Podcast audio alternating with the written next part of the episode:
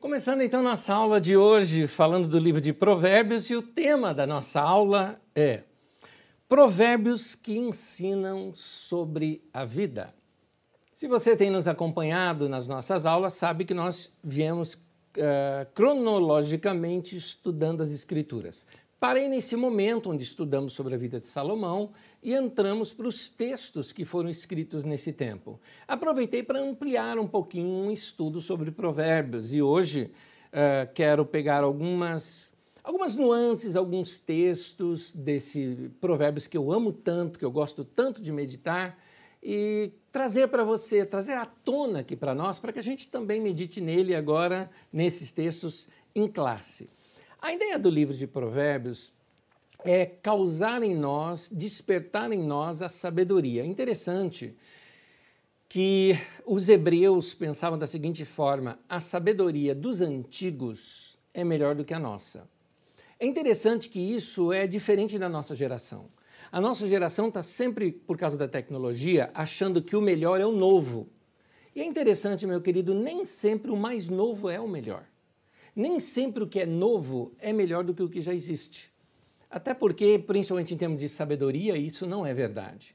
Porque eu, por exemplo, por mais que eu viva, por mais que eu dedique minha vida, dedique em buscar, dedique em ler, em aprender, der ouvidos a tanta gente, ainda assim eu não tenho tempo de vida suficiente para ter todas as experiências necessárias, uh, ter captado todo o conhecimento e colocado, inserido em prática na minha vida uh, a experiência de vida prática, o que chamamos de sabedoria, eu não tenho vida suficiente, tempo de vida suficiente para isso. Por isso, é importante olhar para a vida dos meus pais, para a vida dos meus avós, para a herança que eles deixaram para mim, para os, as pessoas maduras que existem ao meu redor, para aqueles que deixaram seus escritos nos livros e, obviamente, nas escrituras sagradas, onde nós estamos vendo aqui uma sabedoria milenar sendo trazida para nós.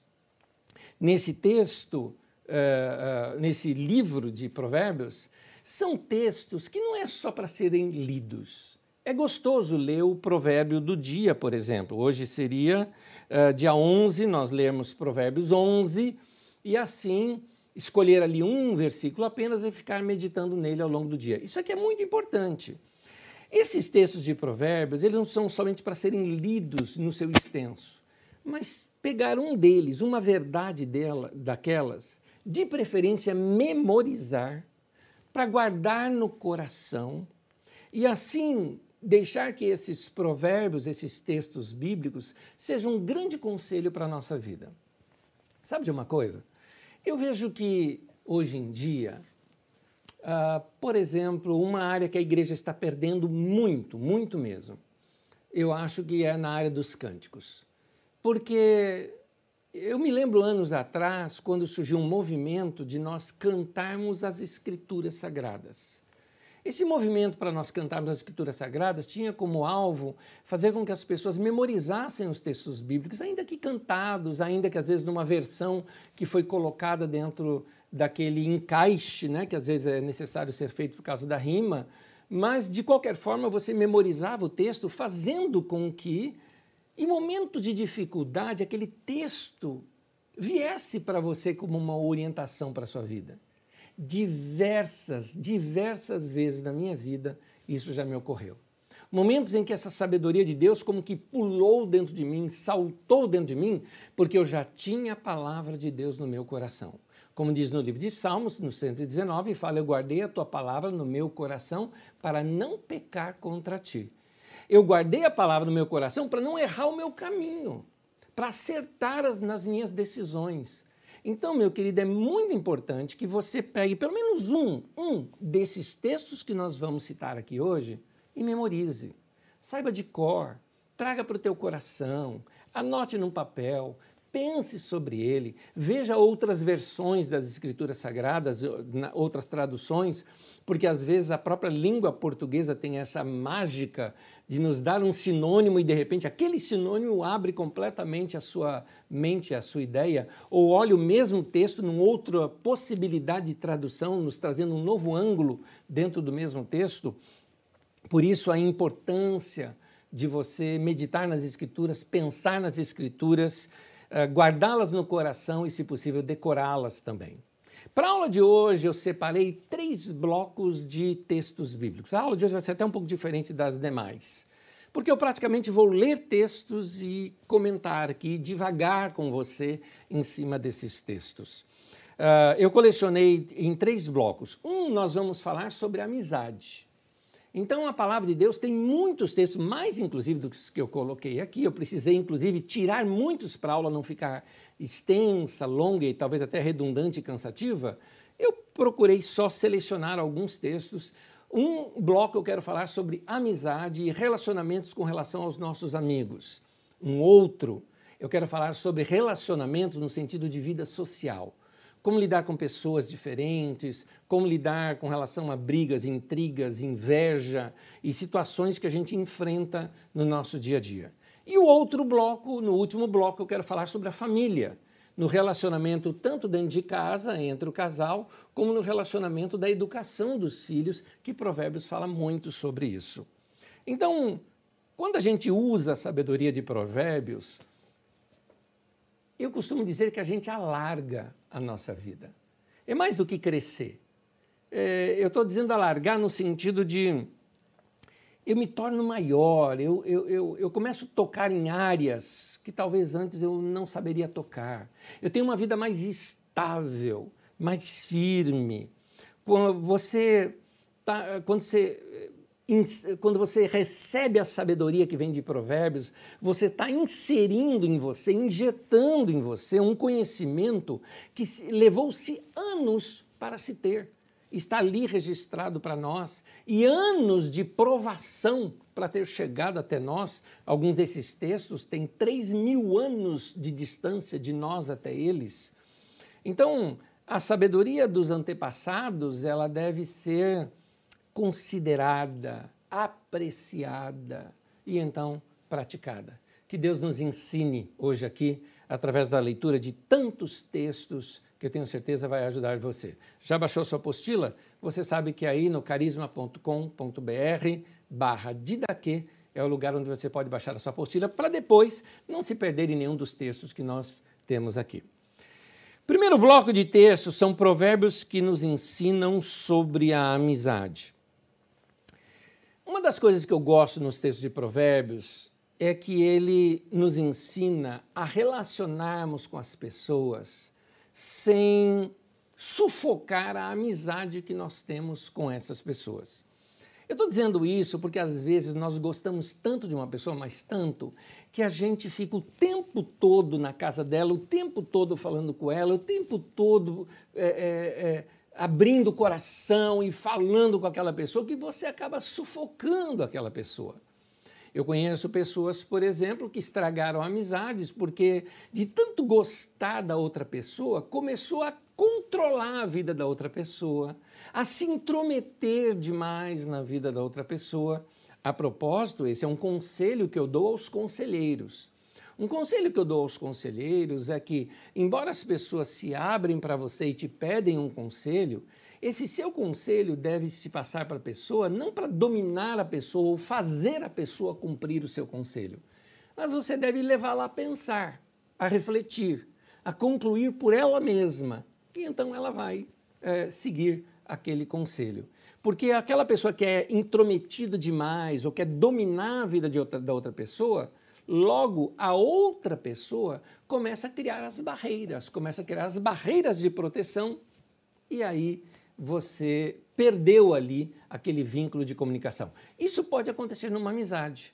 E olha a sabedoria milenar de Provérbios do que nos ensina.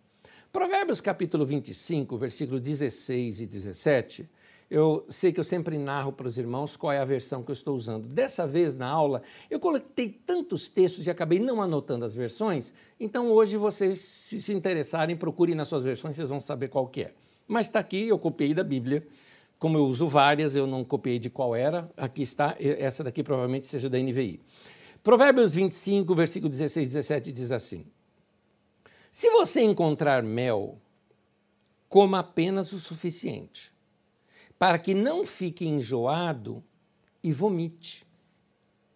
Não faça visitas frequentes à casa do seu vizinho, para que ele não se canse de você e passe a odiá-lo. Aí eu te pergunto, o que, que tem a ver mel com vizinho? Pois bem, eu vou te explicar uma coisa da, uh, da poesia bíblica. A poesia bíblica tem diversas maneiras dela tratar o assunto. Por exemplo, diferente da nossa, que é uma poesia sonora, não é? Um, e na poesia sonora você faz a rima das sílabas no final, não é? Da sonoridade do final daquela palavra.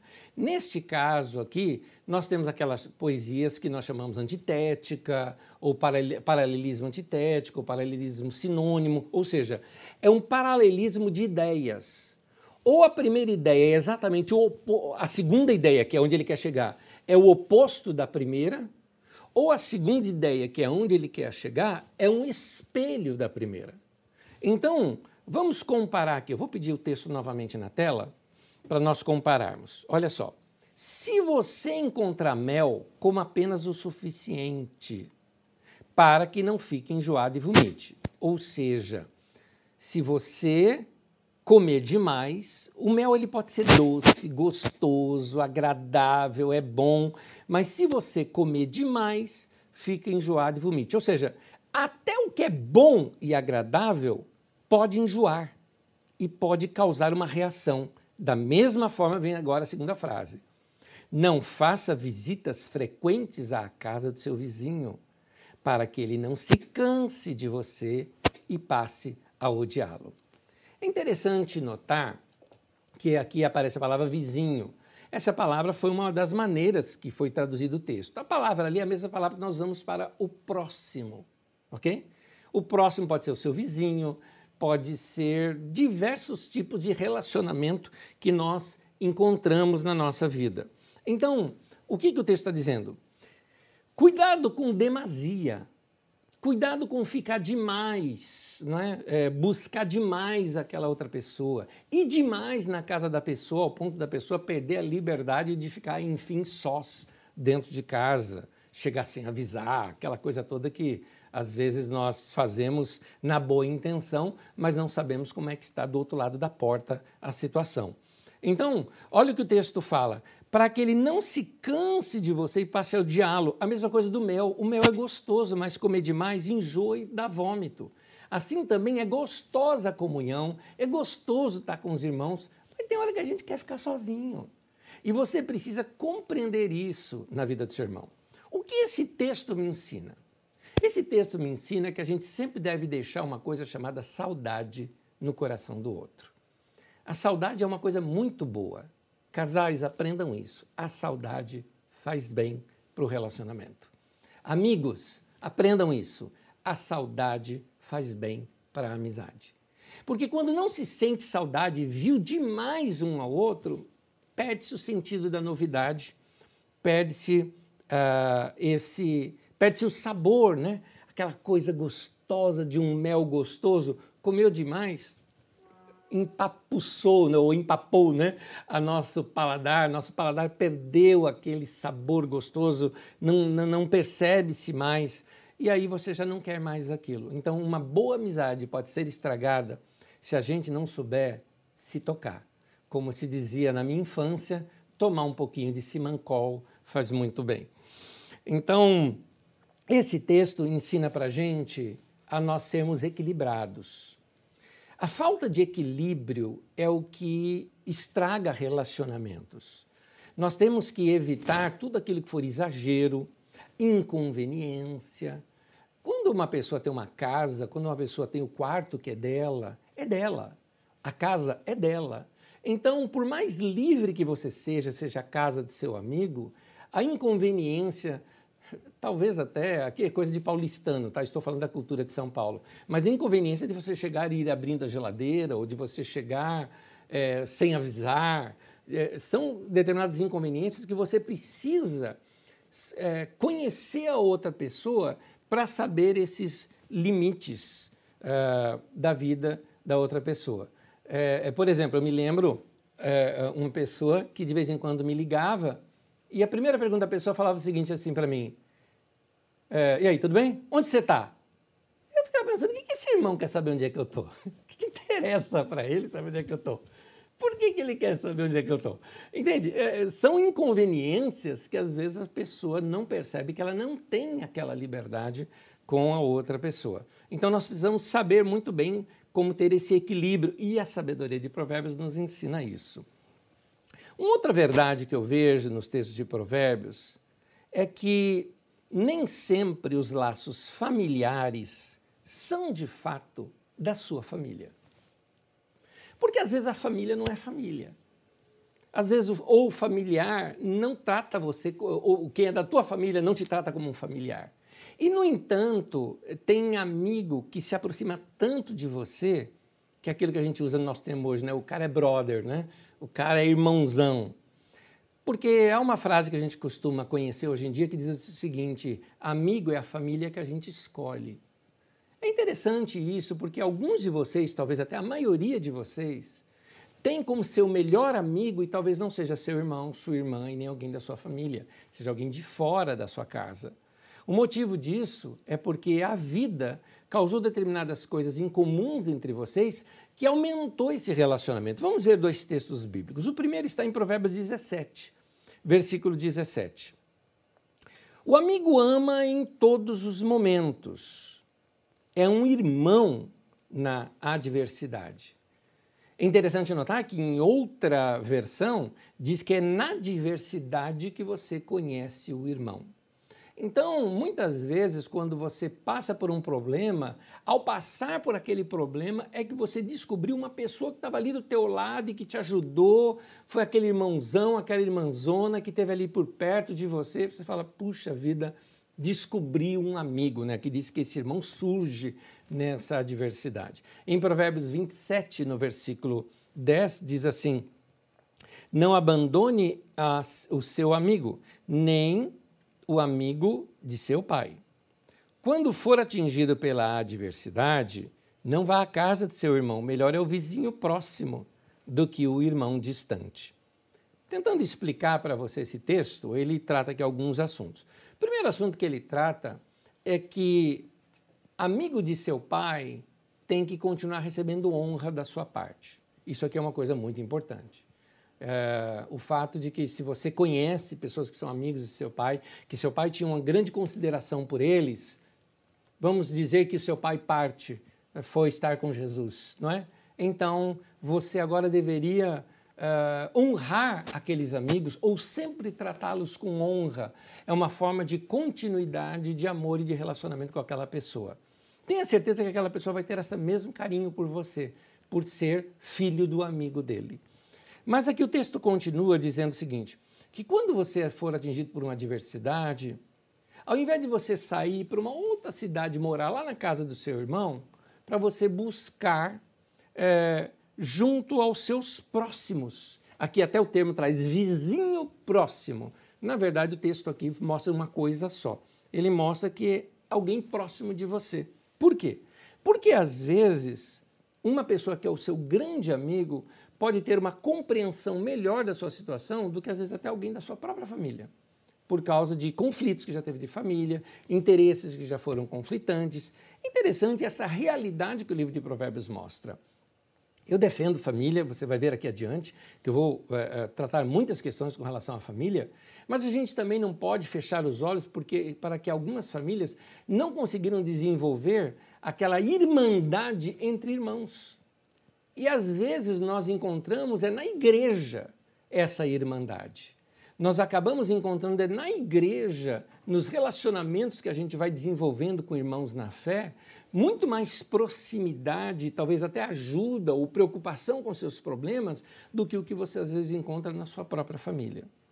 Então, uh, desenvolver bons relacionamentos e boas amizades é para nós até uma questão de sobrevivência. Por isso, meu irmão, cuide dos teus amigos.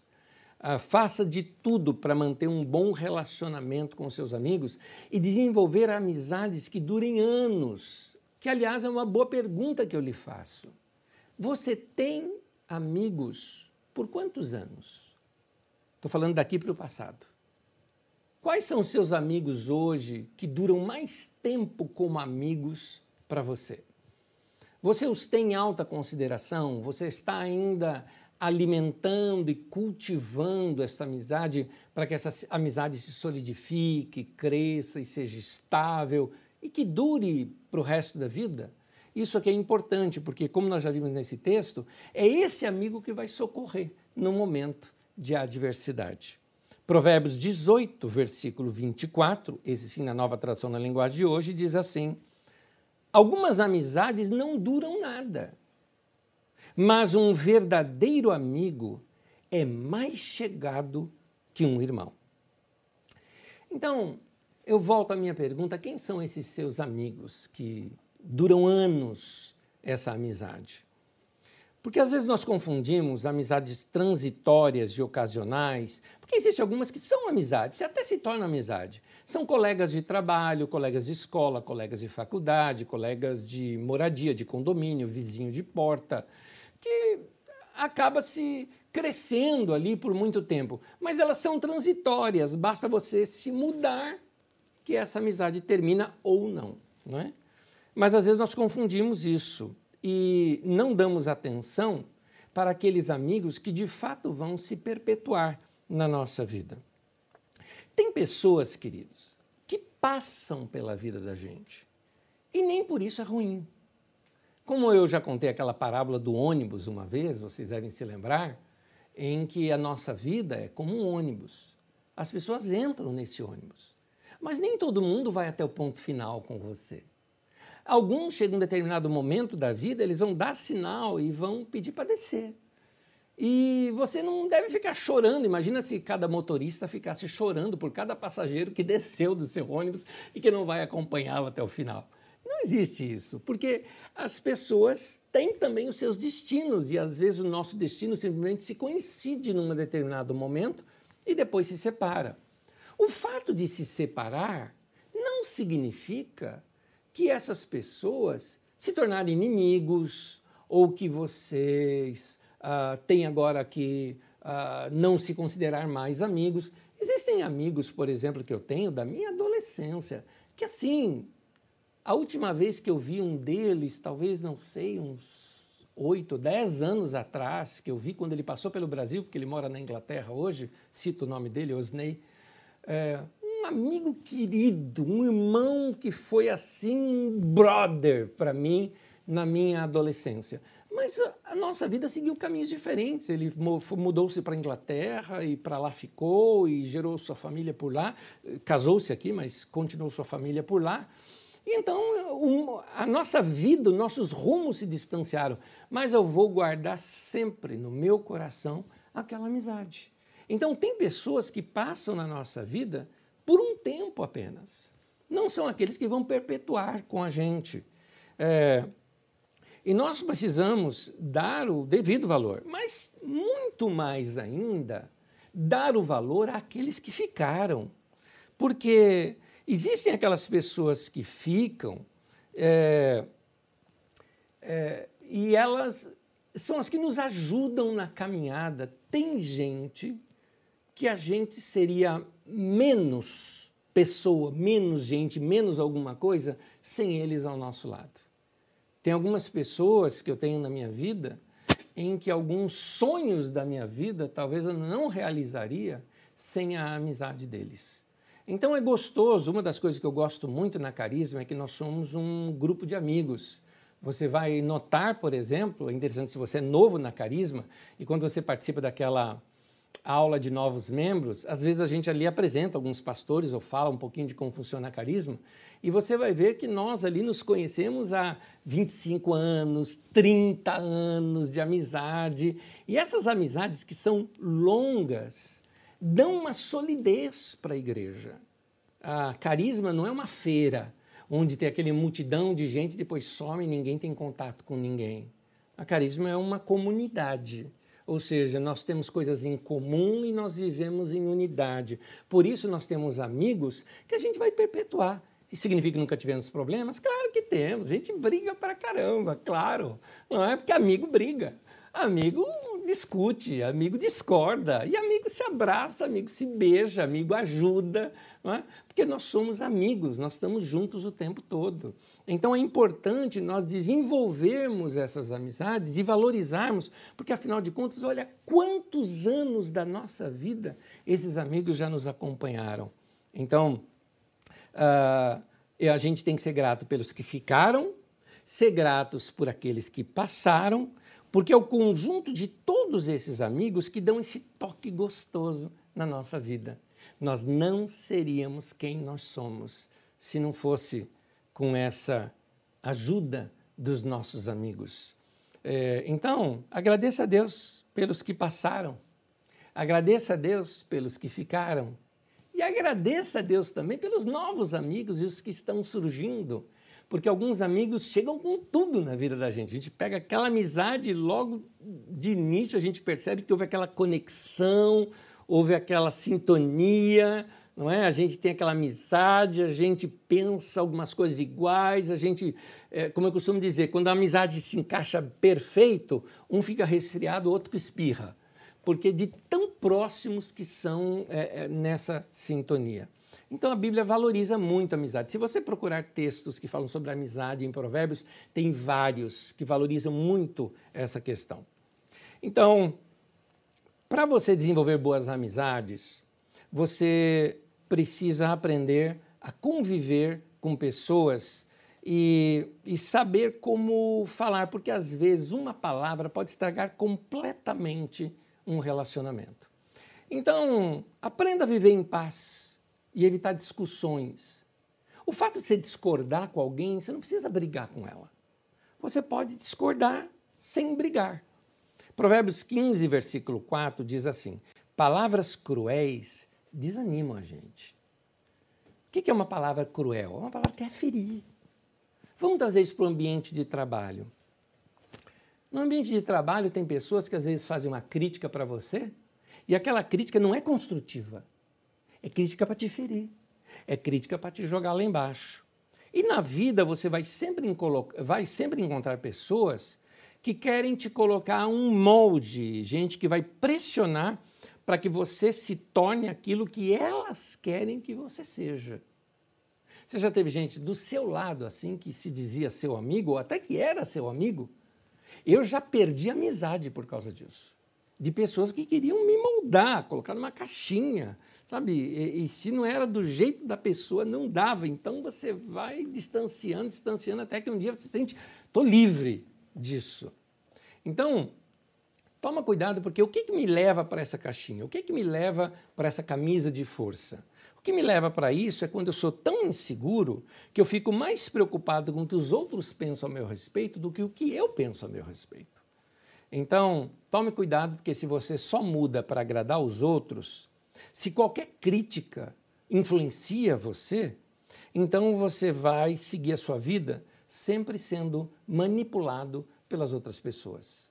O que você precisa saber é saber o que você crê, o que você acredita, e se alguém discorde de você, dê a ela liberdade de pensar diferente de você. Fala, muito bem, pode pensar diferente. Eu penso dessa maneira. São maneiras que a gente evita conflitos, porque esses conflitos é, é, estragam a, a, a nossa convivência. Provérbios 16, versículo 32 diz assim: Mas vale mais ter paciência do que ser valente. É melhor saber se controlar do que conquistar cidades inteiras. Tem gente que quer bancar o valente, né? Tá parecendo aquele, aquele cara que chega assim e fala: Eu não aguentei mesmo minha mulher falando, fui lá e falei tudo que eu pensava, falei mesmo. Tá bom, você está dormindo onde agora? Ah, no sofá. Então, foi dormir com os cachorros. Valeu a pena? Não vale. Então, esse valentão, ou essa valentona, né, que chega, ah, eu falo mesmo, eu falo o que eu penso. Não, você é mal educado, você não é sincero. Eu sou sincero, eu falo o que eu penso. Isso não é sinceridade, isso é falta de educação. O texto aqui fala que vale mais ter paciência do que ser valente. Então, se você quer grandes conquistas na sua vida, o texto está falando de conquista, conquistar cidade. Primeira coisa é conquistar si próprio, saber se controlar. Quando você foi salvo, quando você se entregou a Jesus, quando você entrou por esse caminho do discipulado, veio habitar em você o Espírito Santo. E no texto de Gálatas nos fala que o fruto desse seu relacionamento, da habitação do Espírito Santo dentro de você, é amor, paz, eh, paz amor, eh, longanimidade, mansidão, paciência. Paciência é a mesma palavra para perseverança. Junta isso com longanimidade. Junta isso com o que a Bíblia também chama ali uh, uh, no fruto do Espírito de domínio próprio. Se tem uma coisa para você desenvolver, é interessante que o texto de Filipenses fala assim: desenvolvei a vossa salvação. A salvação que entrou em você, a habitação do Espírito que está na tua vida, aquilo te deu ferramentas para você viver na vida. E uma delas é o domínio próprio. Desenvolva a sua salvação. Desenvolva o seu domínio próprio. Anésio, o que, que eu faço se na hora eu quero falar? Morde a língua. Para, respira, vai dar uma volta. Controla. Né? Faça alguma dessa. Faça algo que você achar que, for, que você deva fazer. Mas é, a sua chance de ser bem sucedido na vida, segundo esse texto, ela é proporcional ao seu domínio próprio. Ora, se você vai ser tão bem sucedido quanto o seu domínio próprio, se você vai ter uma vida tão em paz quanto você tem de domínio próprio, eu te pergunto, quanto de paz você vai ter na vida? Quanto de falta de conflito você vai ter? Quanto de crescimento você vai ter? Lembrando o texto, é melhor ter paciência do que conquistar cidades inteiras. Então, se a gente junta isso no texto, a gente percebe que é melhor saber se controlar do que ser valente. A gente pode intercalar essas verdades aqui no texto. Ah, no Provérbios 23, versículo 9, diz assim: Não vale a pena conversar com o tolo, pois ele despreza a sabedoria do que você fala. Então aprenda, meu querido, a arte de economizar palavras. Quando você percebe que você está falando uma coisa, a pessoa está entendendo outra. Quando você percebe que suas palavras estão sendo distorcidas, a pessoa quer entender o que ela quer entender, a melhor coisa nesse momento é se calar. Para não, uh, para não se tornar o tolo que fala para o tolo que não quer ouvir. O que, que adianta discutir com o tolo? A Bíblia trata muito esse assunto. Se você um dia puder fazer uma busca só no texto de Provérbios com a palavra tolo, você vai ver o quanto o livro de Provérbios ensina sobre isso. É interessante que a Bíblia fala tanto sobre o tolo nos textos de Provérbios e parece que a gente não encontra tolos no mundo. Que todo mundo é sábio, que todo mundo é inteligente. Não é isso que a Bíblia está tá dizendo. Ela está dizendo que existe o tolo e nós precisamos localizar essas tolices, inclusive em nós, porque se nós estamos insistindo numa discussão em alguém que não está nos ouvindo os conselhos, nós somos tão tolo quanto aquele que está nos ouvindo. Provérbios 16, versículo 23, diz assim: O homem sábio pensa antes de falar. Por isso, o que ele diz convence mais. É interessante notar que aqui diz que o homem sábio pensa antes de falar. Note bem, qualquer desenho, qualquer filme, quando alguém vai falar com um sábio, você imagina o quê? Uma pessoa quieta, calma, serena. E que quando você pergunta para ela, é muito provável que ela leve um tempo para te responder, e talvez quando ela te responda, ela te responda com uma pergunta. Por que, que tem essa característica sobre o sábio? Porque ela é milenar. É a maneira como a gente percebe um sábio. E aqui o texto está dizendo: o sábio pensa antes de falar. Então, vamos trazer isso para o nosso mundo. Que tal você reler o seu texto antes de você dar enter e publicar? Porque às vezes a gente escreve uma coisa, um post, vamos falar de internet, de rede social. Porque afinal de contas, onde estão as maiores brigas hoje? Tem mais briga na rede social, talvez, do que dentro da tua casa. E você fica provocando. Que tal você pensar com os olhos da outra pessoa? Né? É, como é que aquilo vai, vai aparecer aos olhos daquela outra pessoa? Que tal você ler aquele texto com os olhos do outro, de como ele vai se sentir talvez ofendido por aquilo que você falou ou escreveu no caso? Então, releia o que você escreveu antes de enviar para alguém. Quando você for falar com alguém, refaça suas frases. É, e talvez até quando você for escrever, refaça cortando aquilo que é desnecessário, que é redundante, que é bater na mesa, que é impor demais. Talvez seja o tempo de você é, repensar as maneiras como você tem tratado as pessoas e conversado com as pessoas uh, que estão próximas de você. São práticas simples que nos ajudam a sermos mais eficazes naquilo que nós falamos. Quando você falar uma coisa, tenta perceber se aquilo não está machucando a outra pessoa, se a maneira com a qual você falou, se é mesmo naquele tom que você deve falar com a pessoa. Você fala, Nédio, mas desse jeito eu vou ter que parar, pensar para depois falar. Exatamente, querido. É isso que eu estou te ensinando. Por isso que a gente tem dois ouvidos e uma boca para ouvir mais e falar menos, né? Já disse alguém que enquanto tem muita gente querendo saber da arte da falatória, nós precisamos desenvolver a arte da escutatória. Então a gente precisa começar a escutar o que a gente mesmo fala para poder compreender melhor a eficácia das nossas palavras. Então, aumente a sua eficácia pensando um pouco mais antes de responder, de falar ou de propor. Provérbios 17, versículo 27. Quem tem conhecimento é o quê?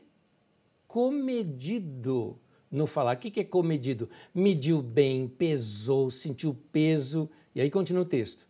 E quem tem entendimento é de espírito sereno. Fica nesse texto comigo, olha só. Quem tem conhecimento, quem tem entendimento, ele é o quê? é equilibrado, comedido, ele mede o que fala e ele é de espírito calmo, tranquilo, sereno. É isso. Então, querido, uh, gritar é atitude de tolo. Você precisa gritar para dizer que você está certo. Você precisa bater na mesa para dizer que você está certo. Gritar é atitude de tolo. E você não deveria ensinar isso para os seus filhos. Porque é interessante. Geralmente, quando você vê uma criança gritando para um pai ou gritando para a mãe, principalmente em público, é porque ela vê isso dentro de casa. Meu querido, fica a dica para você. Nós vamos tratar de educação de filhos mais adiante aqui ainda na aula de hoje. Mas se você gritar, pede perdão. Porque você precisa arrancar aquela semente ruim que você plantou no coração da criança ou daquela pessoa, a maneira como você falou. Então, é uma atitude muito nobre se arrepender do que você fez de errado, sabe? Reconhecer, pedir perdão. Se você percebeu, de repente você falou uma coisa, você nem notou que machucou a pessoa, mas aí a pessoa dá sinais de que foi machucada, seja rápido em dizer: perdão, por favor, me perdoa. Eu não tinha essa intenção de te machucar. Arranca logo essa, aquela semente antes que ela cresça, antes que ela brote, porque ela vai brotar e vai dar fruto ainda. Então, cuidado, sementes ruins dão frutos ruins. Provérbios 17, versículo 14 diz assim: o começo de uma briga é como a primeira rachadura de uma represa. É bom parar antes que a coisa piore. Muito bom esse texto. É melhor parar. Você percebeu uma rachadura, percebeu que a conversa está ficando azeda? Para. Para, porque dali em diante vai só piorar. Não vai se resolver o assunto, não vai trazer nada para você. Nós já vimos provérbios que ensinam então sobre amizade e relacionamentos. Vamos ampliar esses relacionamentos? Vamos falar agora de provérbios que nos ensinam sobre vida social, com desconhecidos e outros tipos de relacionamento, e alguns que têm a ver com o seu comportamento social. Primeira verdade que eu quero mostrar é que hoje aquilo que é tão instruído nas empresas pode vir a estragar você.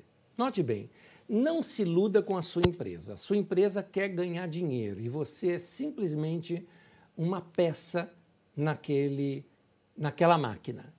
Então, legal, eu sei que tem empresas que são joia e investem em você, mas eles investem em você porque a sua motivação é importante para eles. Por exemplo, ah, a minha empresa dá palestras motivacionais. Claro, quem tem mais motivação trabalha mais. Então, eles querem ganhar dinheiro com você. Então não se iluda com isso. Agradeça, é bom, que legal, joia, a empresa cuida de mim, que bom. Mas a empresa, a ideia da empresa é ganhar lucro em cima de você. Obviamente que existem outros tipos de trabalho, trabalhos sociais e outros tipos de trabalho que são voluntários, trabalhos que têm uma causa. Esses não entram nisso que eu lhes disse. Mas a ideia é, é, no dia a dia, eles vão instigar em você o seu sucesso.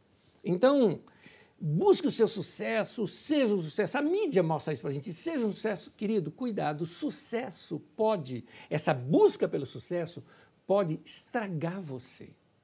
É o efeito anel do Senhor dos Anéis, sabe? Aquele efeito que vai transformando você numa outra pessoa. É o efeito Darth Vader, né, que a gente aprende, né, assistindo Star Wars, por exemplo, que a pessoa foi mudada numa outra pessoa porque ela buscou o lado obscuro da força. Pois é, Muitas coisas do sucesso está desse lado obscuro da força, porque exige você tomar atitudes que são contrárias a um caráter reto e um caráter bom. Então a Bíblia começa a te orientar desses perigos. Provérbios 25, 27, por exemplo, o texto diz assim: Assim como mel demais não faz bem, de novo dizendo a mesma coisa, também não é bom andar procurando elogios. Buscar elogios ou a busca pela popularidade ela pode vir a desarranjar algumas coisas dentro de nós. O que, é que eu chamo de desarranjar? Começa a bagunçar. Alguns valores que você tinha antes, você passa a não ter mais. Porque, ou você começa a contrariar valores que antes você deveria ter. Uh, toma cuidado, querido, porque uh, uh, a busca de elogio, a busca de popularidade, pode fazer com que você precise tomar algumas decisões que vão estragar a tua vida. Quem busca popularidade, ele pode inverter o verdadeiro sentido pelo qual ele está vivendo. Então, por exemplo, vou dar exemplo para você. Vamos da minha área. Você quer ver? Se você é um amigo querido, um pastor querido que está me acompanhando, escuta esse conselho de um pastor mais velho. Olha eu falando como mais velho aqui agora, né? Mas eu tenho é, 34 anos de ministério, acho que dá para a gente aprender uma alguma coisinha ao longo desse tempo. E eu quero dizer o seguinte: às vezes nós, pastores, estamos muito mais preocupados com a quantidade de pessoas que vão no, vão no culto, com a quantidade de pessoas que vão nos ouvir, do que com a mensagem em si que a gente vai transmitir. Às vezes nós ficamos preocupados uh, com a beleza e a emoção que aquela mensagem vai passar do que com o conteúdo dela em si. E isso é muito ruim, porque você está buscando, você está invertendo o sentido pelo qual você é um pastor. Talvez você mesmo no seu trabalho esteja invertendo o sentido pelo qual você está naquela empresa. Cuidado para não começar a viver uma vida que não é a sua vida. As redes sociais fazem isso com a gente. A gente começa a viver uma vida que não é a nossa, mas sim a fantasia que você quer que os outros pensem a seu respeito.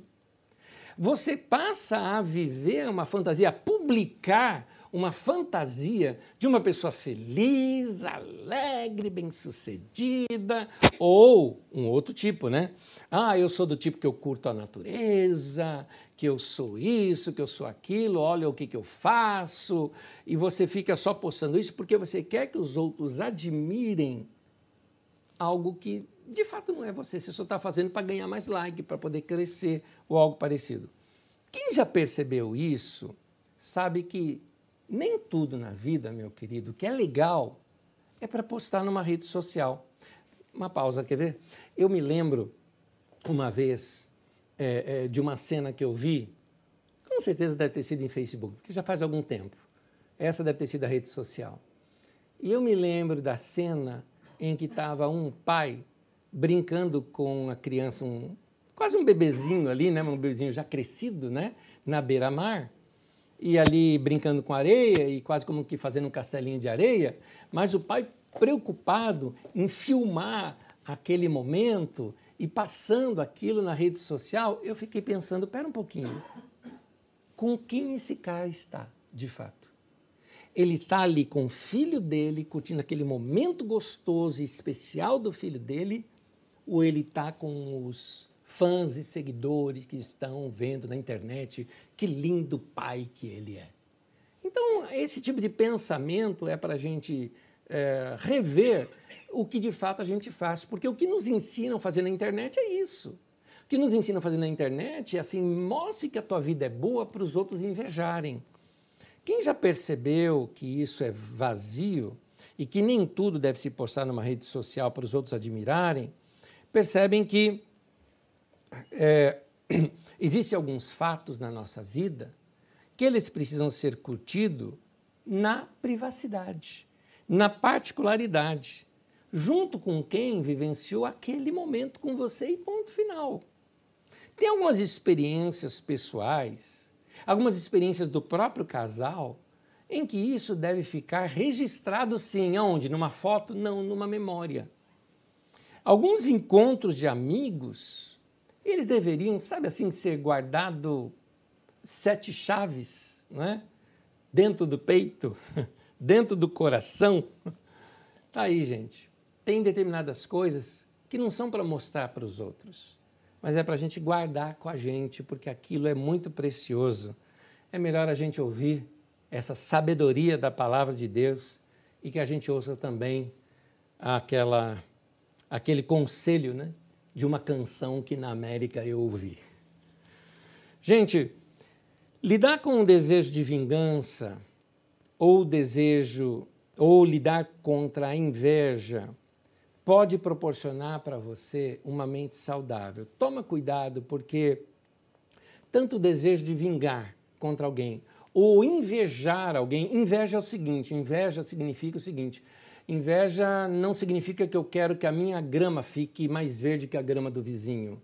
Eu quero não só que a minha grama fique mais verde, mas eu quero que a grama dele morra. Isso é inveja. E então o texto de Provérbios 24, 29 diz assim: Nunca diga, vou lhe pagar com a mesma moeda. Ou seja, vou acertar as contas com ele. Você percebe? Se eu não vou pagar com a mesma moeda, o que, que eu estou fazendo?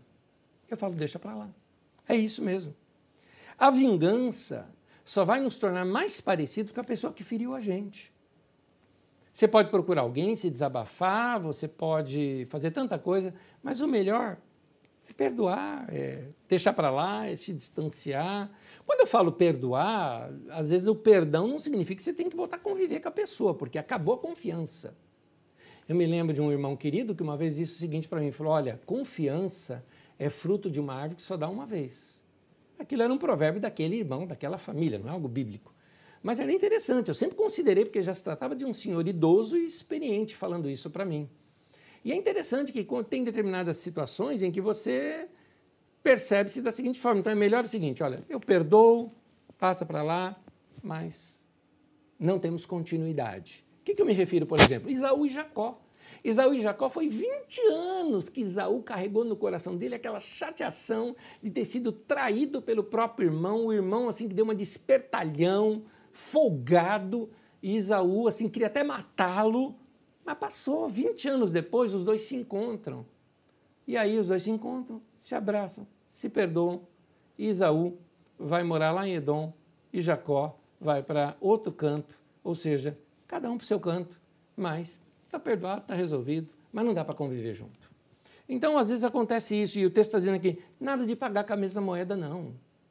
Porque se você vai vingar alguém, a vingança primeiro vai passar por você, ela vai detonar você primeiro antes de detonar a pessoa. O perdão é sempre o melhor caminho. Provérbios 14, versículo 30 diz assim: A inveja apodrece os ossos, mas o coração em paz dá vida ao corpo.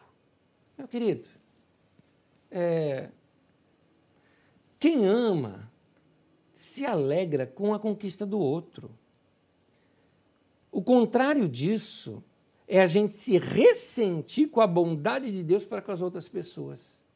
Olha o que a inveja faz. A inveja faz com que a gente se ressente com Deus por ele ter sido bom com alguém. Meu querido, melhor vibrar com a conquista dos outros. Nada de inveja. A Bíblia diz: o coração em paz traz vida ao corpo.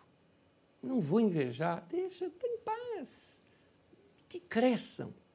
O que eu quero é realizar aquilo que Deus tem para mim. Uh, Provérbios 25, versículo 4 diz assim: Purifique a prata, e o artista poderá fazer uma obra de arte. Eu coloco esse texto junto com o anterior. Vive em paz, purifica a sua mente. Para de ficar vendo algumas coisas, que senão você vai sentir inveja. É, para de ficar alimentando uh, o seu ego de sempre querer mais alguma coisa, que você vai começar a ter inveja de quem tem mais do que você. Então, purifica a mente. Limpe a sua mente de conflito. Viva uma vida tranquila. Que aí este Deus maravilhoso que a gente tem, este grande artista, como ele é chamado ali na, na, naquela canção do tapeceiro, o nosso Deus, ele vai te dar ideias brilhantes, valiosas como a prata, e isso vai ser uma grande obra de arte que vai ser a sua vida. Então, não inveje os outros, faça a sua obra. Não inveje o trabalho do outro, faça o seu. Não inveje as conquistas dos outros, vai para as suas. Tenho certeza que você vai andar em paz. Terceiro conselho aqui é cuidado com as influências que recebemos de outras pessoas. Porque nem toda amizade é boa.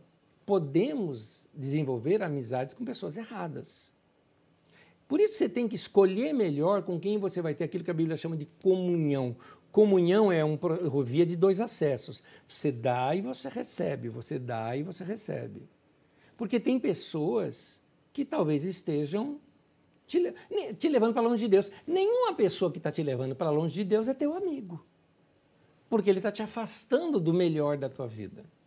Provérbios 22, versículo 24 e 25 diz assim: não faça amizade com pessoas grosseiras ou violentas. Você poderá pegar os seus maus costumes e depois não conseguirá livrar-se deles. Pouco tempo atrás eu estava ouvindo, ouvindo um amigo meu. Então você, meu amigo, que está me ouvindo, e talvez você vai perceber que eu estou falando de você. Eu estava ouvindo uma conversa na Carisma, lá na Carisma, lá na frente na Carisma, conversando. Estou dando dica para você se tocar que é você. Uma conversa assim informal, de brincadeira tal. Meu amigo soltou um palavrão que eu assim perdi o chão e perdi a graça. Primeiro, eu acho palavrão sempre coisa baixa. Ponto. Segundo, eu acho palavrão palavra de baixo calão. Ou seja, não é uma palavra pensada, não é uma palavra refletida, não é uma palavra elegante. Portanto, eu acho coisa baixa um, um palavrão. É... Terceiro, a inconveniência de soltar um palavrão num lugar onde se tem a reunião da igreja. Eu achei aquilo péssimo. Não demonstrei porque tinha mais gente perto. Se não tivesse mais pessoas, eu demonstraria na cara. Mas tinha mais gente perto, eram amigos também. Falei, ah, vai constranger de bobeira, deixa para lá. Como disse, é melhor ficar quieto. Então, uh, aí eu pergunto, com quem você andou andando, desculpe a redundância, é, que mudou a sua maneira de pensar, mudou a sua maneira de agir? Você não era assim. Você não falava desse jeito. Quem te mal influenciou? Quem te fez ficar assim, violento, briguento, né? É, é, usando palavras que nem era teu costume de usar? Com quem você andou andando? Não é? Provérbios 22, versículo 5 diz assim: No caminho dos maus existem armadilhas e dificuldades. Quem dá valor à vida faz o quê? Se afasta deles. Você nunca parou para pensar que talvez você tenha que se afastar de algumas pessoas para poder crescer? Ou, se você tem um pouco mais de vivência, eu estou olhando na minha vida. Algumas pessoas que desceram do meu ônibus, o ônibus está correndo mais. Algumas pessoas que eu mesmo desci dos ônibus deles, me ajudou mais na minha vida. Então você vai notar que ao longo da vida existem pessoas que acabam se tornando âncoras no mau sentido, no mau sentido da tua vida, te segurando, te puxando para baixo. Será que não é tempo de você revisar isso também? Viver bem a vida não significa que a gente tem que aceitar tudo que aparece no nosso caminho.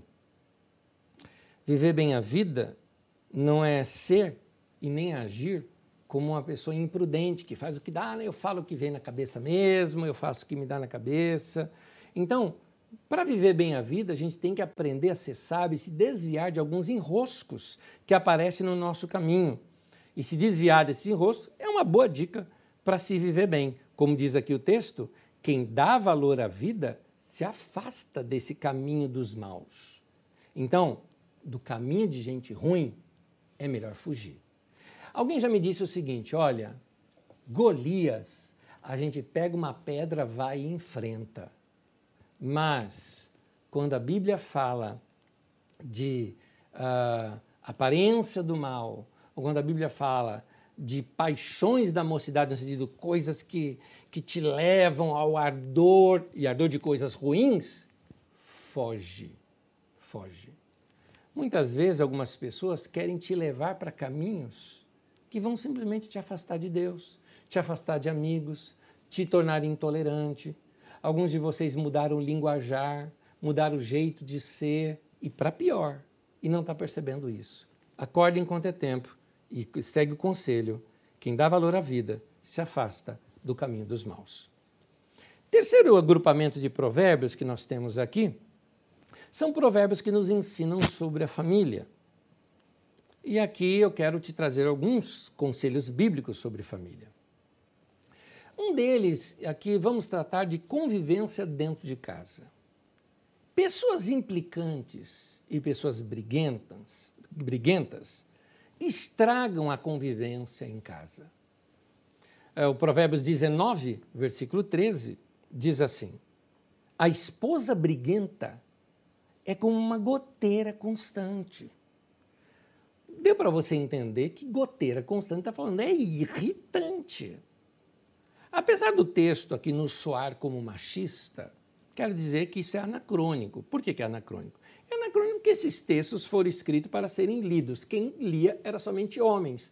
Portanto, os textos só estão falando para homem.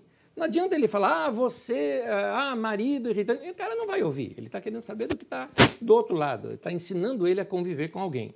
Ora, isso já foi para aquele tempo. Nos nossos dias, as mulheres leem, as mulheres têm os seus direitos.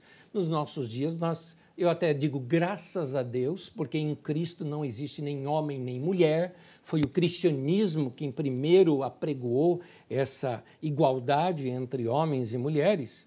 Então, é bom lembrar que para nós, pode ser que a esposa briguenta ou o esposo briguento, ou por que não, o filho briguento. Ou por que não, sabe, aqueles ao redores de briguento? É o primo briguento, é o tio briguento, é a cunhada briguenta, o cunhado briguento, é a sogra, é o sogro, é o pai, mãe, aquelas coisas que estão aqui ao nosso redor. Enfim, uma pessoa briguenta morando na tua casa é como tivesse uma goteira constante, aquele negócio que fica irritando você a noite toda, perturbando o seu sono. Então, Provérbios 12, versículo 4, mostra assim: A esposa amável revigora o marido, mas a mulher que o envergonha é um câncer nos ossos. Eu vou pegar a primeira parte. A esposa amável revigora o marido.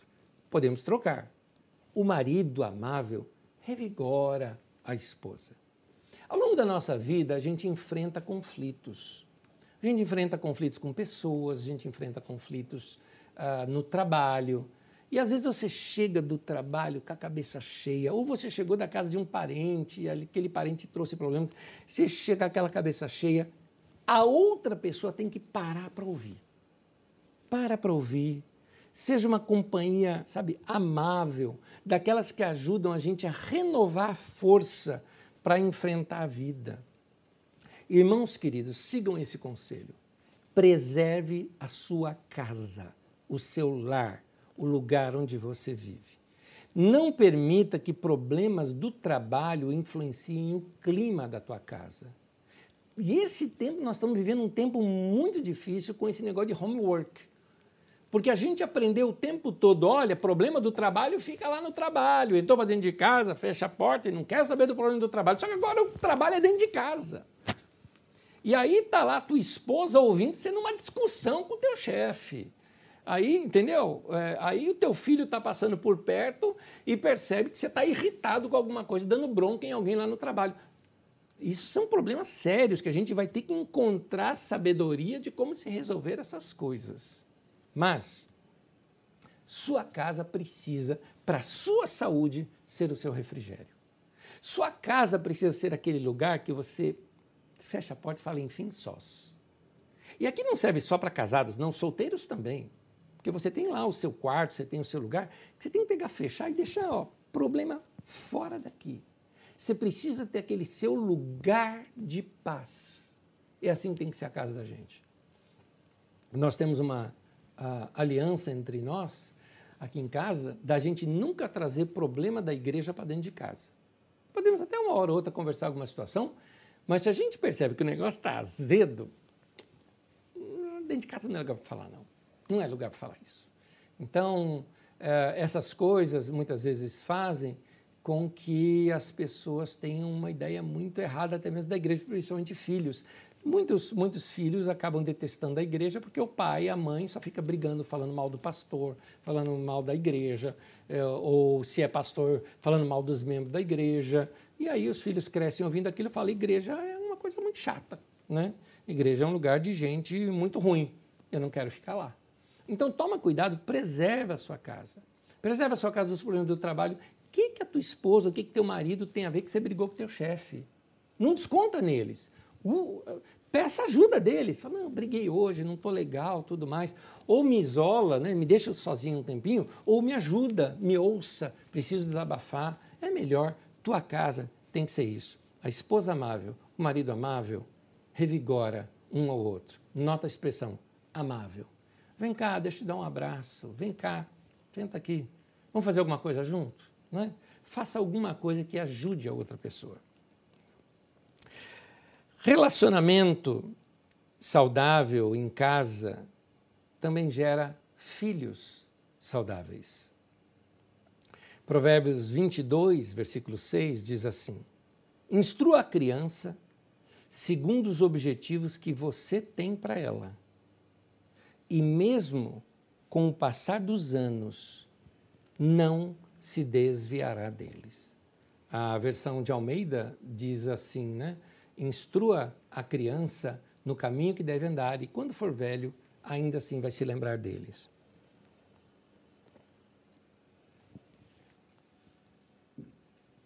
Eu vou seguir aqui na apostila te dando alguns conselhos, todos eles estão anotados na sua apostila. Um conselho para você seguir com seus filhos.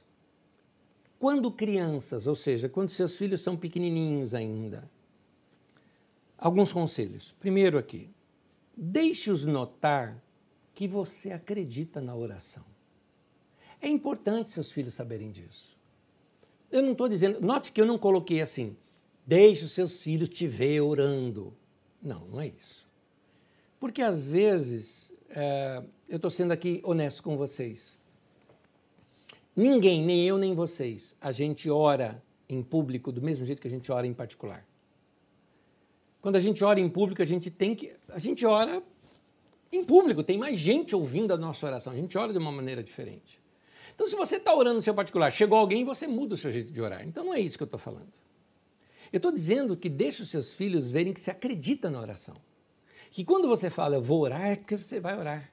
Que quando você pediu para Deus, você fica tranquilo, nós pedimos para Deus que quando eles te ouvem falando com Deus, que eles veem em você sinceridade no que você está falando. De fato, você acredita naquilo que você está fazendo. Segundo, leve-os a respeitar as coisas do Senhor. Se vocês me permitem, a maioria desses conselhos, estou sendo honesto com vocês, não são conselhos baseados no que eu ensinei aqui para os meus filhos. Olha que eu estou ensinando olhando na cara do meu filho aqui, de cara com ele aqui. Eu não, não, não é isso são conselhos que eu vi na vida dos meus pais para mim e que eu tento reproduzir na vida dos meus filhos. Leve-os a respeitar as coisas do Senhor. Desde pequeno a serem reverentes diante dos cânticos de adoração e perante as Escrituras. Sabe uma coisa que meu pai não me permitia, mas não me permitia mesmo, e se eu fizesse eu apanhava. era brincar com cânticos. Sabe, trocar letra para ficar engraçado. Hum, hum, apanhava, apanhava. Ele chamava aquilo de falta de respeito e falta de temor a Deus e que ele não queria um homem crescendo dentro de casa sem o temor a Deus. Uh, falta de respeito diante das escrituras. Por exemplo, havia um costume na igreja dos meus pais, vamos ler as escrituras, vamos ler o livro tal. Todo mundo ficava em pé, abria as escrituras e vamos ler. Tudo bem, é uma posição reverencial, é alguma coisa litúrgica? É. No entanto, mostrava um respeito que se tinha pelas escrituras sagradas. Meu pai, por exemplo, quando ele ia ler a Bíblia, ele, eu sabia, não pode interromper. É um momento santo, sagrado, aquele tempo dele com as escrituras sagradas. Uma outra dica aqui, é, eu coloquei, conte histórias com princípios bíblicos. Note que eu não citei só conte histórias bíblicas. Eu disse conte histórias com princípios bíblicos. Eu estou dizendo isso porque alguns contos da Bíblia não são contos para criança. Você tem que lê-los, refleti-los, para então saber explicar ali para as crianças. Pega o livro de Juízes, vai explicar o livro de Juízes ali para as crianças. De que o homem pegou e, e, e as pessoas é, é, violentaram a esposa dele e deixaram-na como que morta na porta da casa dele. O homem pega a esposa morta esquarteja a mulher em 12 pedaços e manda um pedaço para cada tribo. Vai contar essa história para o teu filho antes dele dormir. Ele não vai dormir de noite. Então, não é contar história bíblica, mas é contar histórias com princípios bíblicos. E as melhores histórias são aquelas que você mesmo cria. Quando você olha as escrituras sagradas e reconta aquilo para as crianças. Eu já acho mais fácil contar histórias de Jesus e do Novo Testamento. Essas eu acho muito mais fáceis. Primeiro, porque você já dá a chave de interpretação para essa criança, que é a vida e obra de Jesus. E o amor dele pelas pessoas. Então, eu acho que aqui é uma boa dica. Mas, faça isso. Por que eu estou dizendo para fazer isso? Pelo seguinte, por a seguinte questão.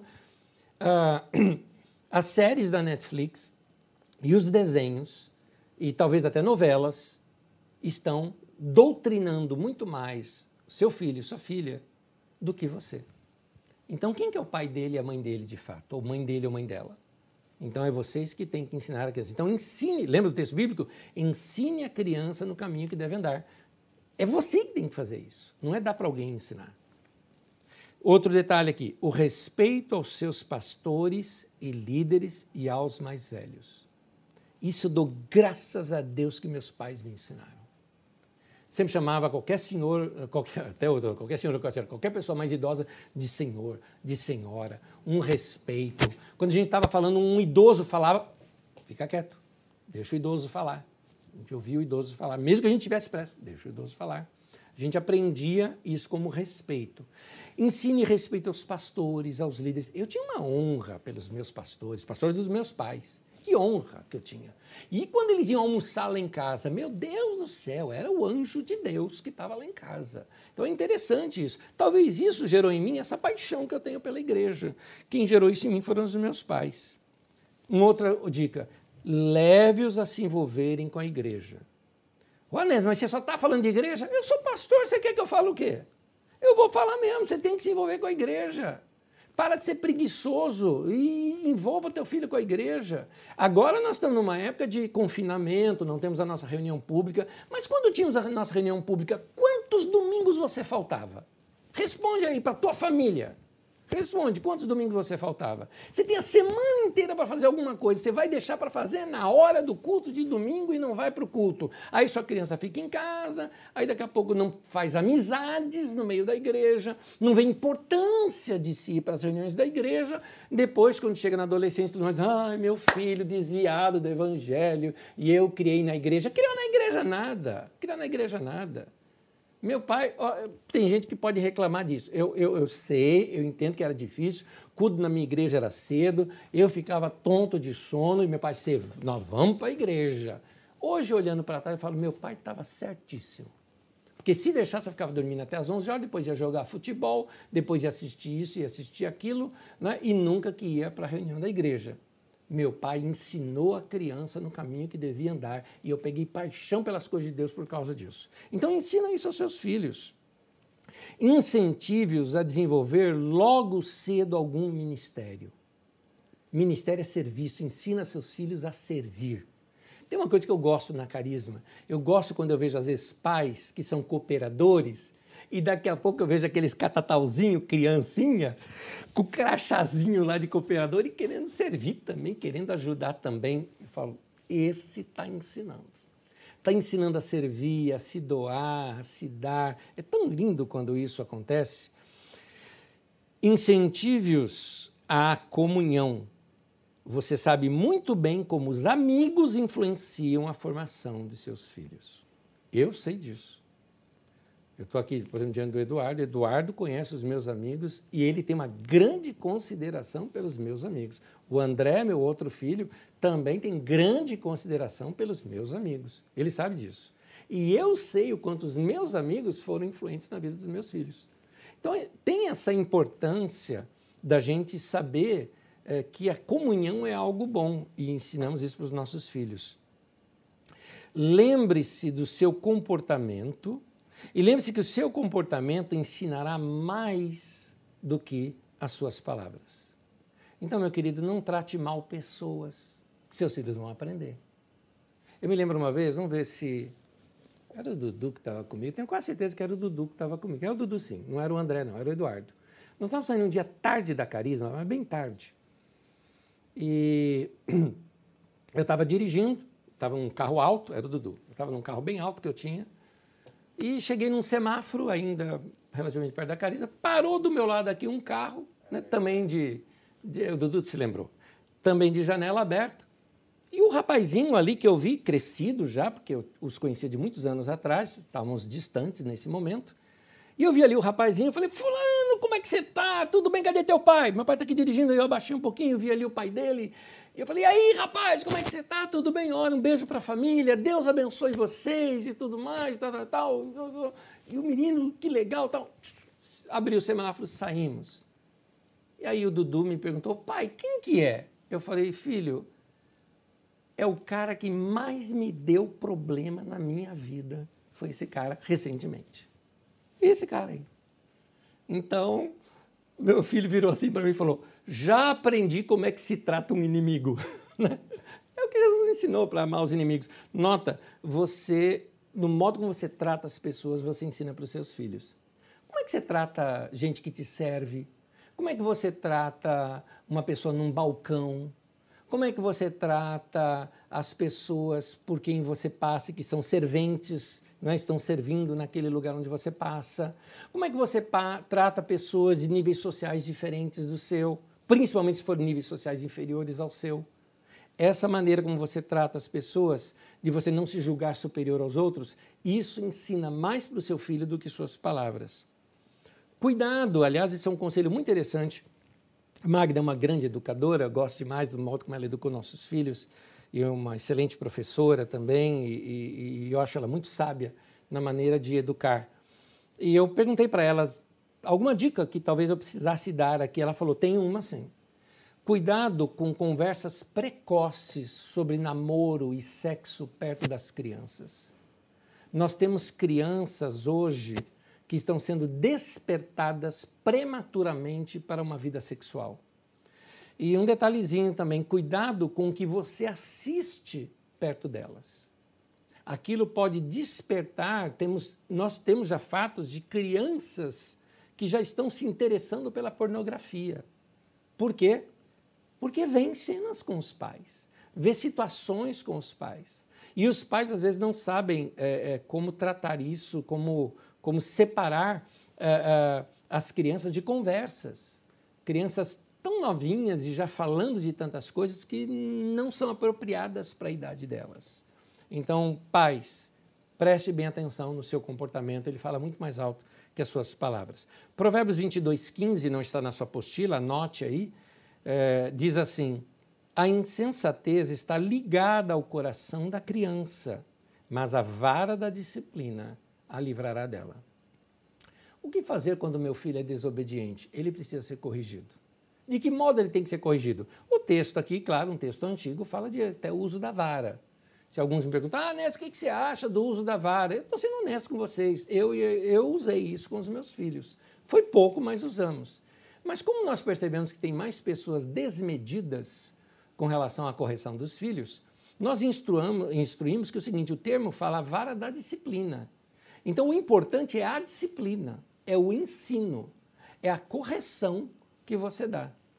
Então, às vezes, bater no filho não resolve. O que resolve é ele entender o mal que ele fez.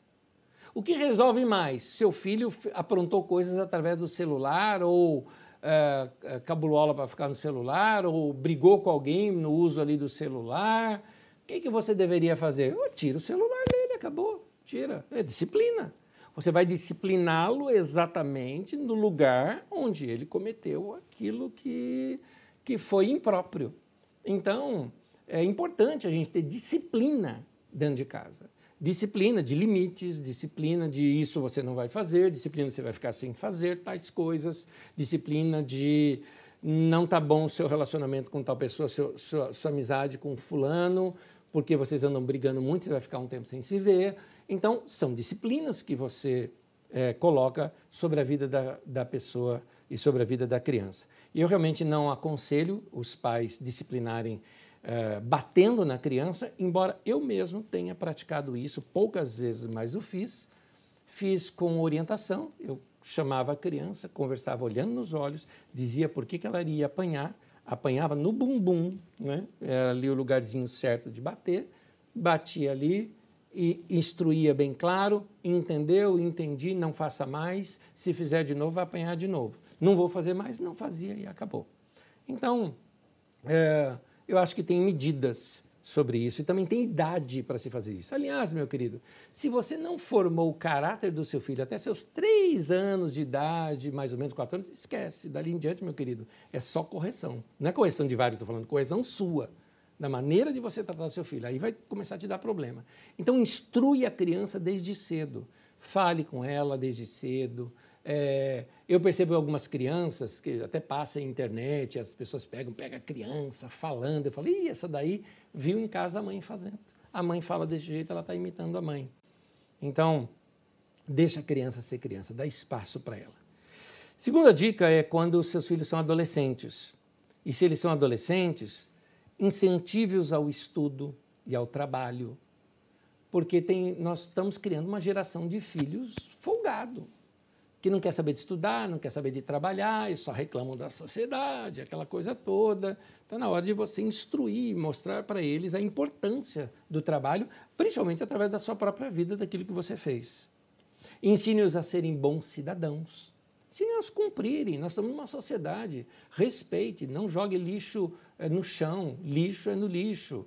Aprenda a cumprimentar a pessoa, a se comportar socialmente. Ensine-os a terem senso crítico e a conhecerem seus direitos e deveres. Muitos só falam de direitos, mas nós também temos deveres. Então, ensine-os a viver uma vida civil. Nós estamos numa sociedade. Prepare-os para enfrentar o mundo e o maligno, para que não sejam massa de manobra de políticos corruptos e de negociantes espertalhões. A maior decepção na minha vida talvez seria se eu visse meus filhos envolvidos com corrupção.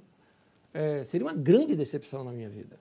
Porque não é isso que instruí. Eu instruí o tempo todo eles terem senso crítico, eles saberem o que é certo, o que é errado e fugirem de corrupção. Prepare-os para o casamento e para formarem uma família. Mostre a importância da família e da convivência familiar. Ensine-os a serem santos Ensine-os a serem corretos, ensine-os a serem justos, ensine-os a serem pessoas que praticam o que é certo. Quando adultos, a serem bons pais, mães, bons maridos, boas esposas, que levem adiante a honra e os conselhos e os bons costumes de sua família. E insista que eles temam ao Senhor. E ensinem isso aos seus filhos e aos filhos de seus filhos e que assim seja sobre a nossa casa e sobre a nossa família. Então, meu querido, pega um desses textos, decore, guarde no coração, porque a Bíblia diz: guardei a tua palavra no meu coração para não errar o caminho, ou seja, para não pecar contra ti. Que Deus te abençoe, em nome de Jesus.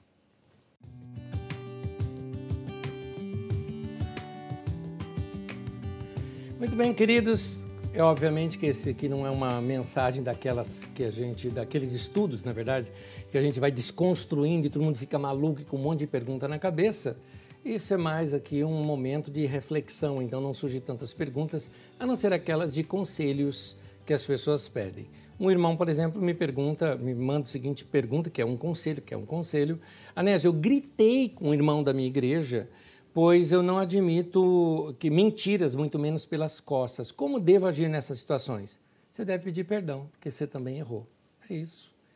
A pessoa realmente não deve mentir nem falar pelas costas. Ele deveria ser confrontado. Mas a partir do momento que você gritou, você também errou. É um pacto que acho que a gente tem que ter. Quem grita, perde a razão. Então, vai lá e peça perdão pelo seu pecado e deixe que a pessoa reconheça o seu. E se ele não reconhecer, perdoa do mesmo jeito. Jesus nos perdoa de tantas coisas, até de pecados que a gente nem sabe. Então, é, a gente tem que perdoar também. Vamos lá.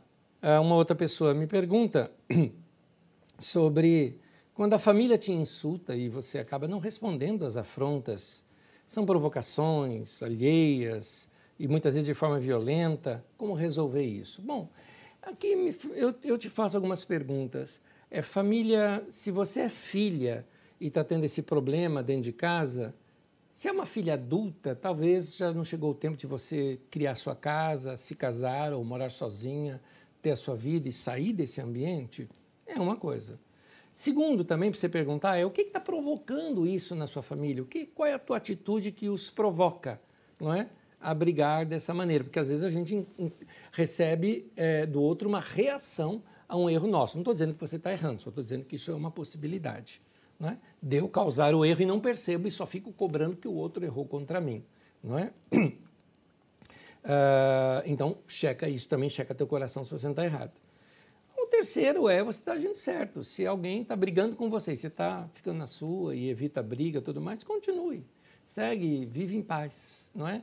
Porque tem pessoas que elas querem te provocar por uma briga para então se aliviarem. E eu não sou lata de lixo de ninguém, não é verdade? Então, a melhor coisa a fazer. É como se você estivesse num trânsito. Você está num trânsito, uma pessoa daqui a pouco eh, briga, xinga ou alguma coisa parecida fecha o vidro e segue, né? Segue a vida, porque é, não vale a pena, não vale a pena. Estou me lembrando de uma cena que eu estava indo para Carisma, inclusive, cantando, eu estava cantando no carro. Eu não me lembro de ter fechado ninguém, nada disso. Talvez eu estivesse dirigindo tranquilo e o cara estivesse com pressa. E então, na hora em que ele estava com pressa, talvez, a hora que encontrou espaço, né, que foi naquela avenidona ali que tem no Cidade das Flores, quem aqui de Osasco sabe, quando eu saí das ruas pequenas, entrei na Avenidona e o cara acelera, passa do meu lado tal, e grita alguma coisa. Eu não sei se ele conhecia minha mãe, porque eu escutei, né? Ele mandando lembrança para a mãe. Então, devia conhecer alguma coisa parecida. Eu dirigindo tranquilo, olhei aquilo, falei, continuei cantando, entende? Por que, eu vou deixar um estranho estragar o meu dia, não é? Segue a vida e vive em paz. Então fica essa dica aí para vocês e às vezes quando tem uma discussão dentro de casa, é muito bom você pensar, eu quero estar certo ou eu quero ter paz? É melhor ter paz, não é verdade? Então, segue a vida nesse sentido. Irmãos e irmãs, que Deus abençoe vocês e espero que esses conselhos tenham servido bastante para a vida de vocês. Guarde-os no coração, lembre-se sempre, essa aula é muito importante para você. Pratique o que está aqui, reveja esses textos. Eu tenho certeza que Deus vai falar ainda muito mais coisas ao seu coração. Que Deus abençoe você em nome de Jesus. Domingo, 10 da manhã, é o nosso culto. E no próxima terça-feira estamos aqui de novo às 20 horas. Deus abençoe e até semana que vem.